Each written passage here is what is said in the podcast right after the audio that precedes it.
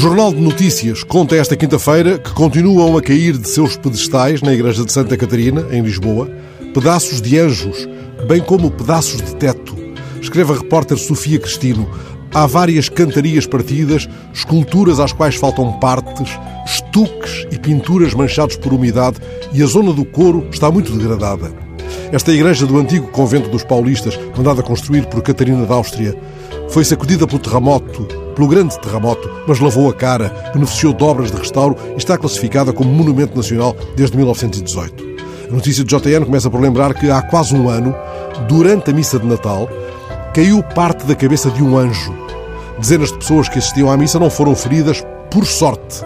O representante do CDS na Assembleia de Freguesia da Misericórdia não utiliza a expressão milagre, nem retoma os juízos de Gabriel Malagrida para invetivar a aparente negligência ou o inusitado silêncio da entidade camarária. A verdade é que a queixa do padre da paróquia à Direção-Geral do Património Cultural, desde o episódio do anjo caído, caiu no esquecimento nas cinco ordens de anjos e nos tantos atributos que aos anjos, serafins, querubins, arcanjos, nos seus tantos domínios são associados em vários cultos universais, há também um anjo do esquecimento.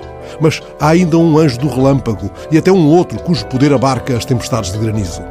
São os anjos muitas vezes representados por figuras de criança com as suas asas e a sua iconografia amável. Também por isso, é inquietante a ideia de um anjo da guarda inseguro em seu pedestal, em sua potestade. É como se o anjo de Rilke virasse o verso do avesso e nos inquirisse quem, se eu gritasse, entre as legiões de homens, me ouviria. Tarda o esclarecimento da Câmara Municipal de Lisboa sobre a segurança dos anjos da Igreja de Santa Catarina na missa de Natal deste ano. Entretanto, Senhor Arcanjo, vamos jantar.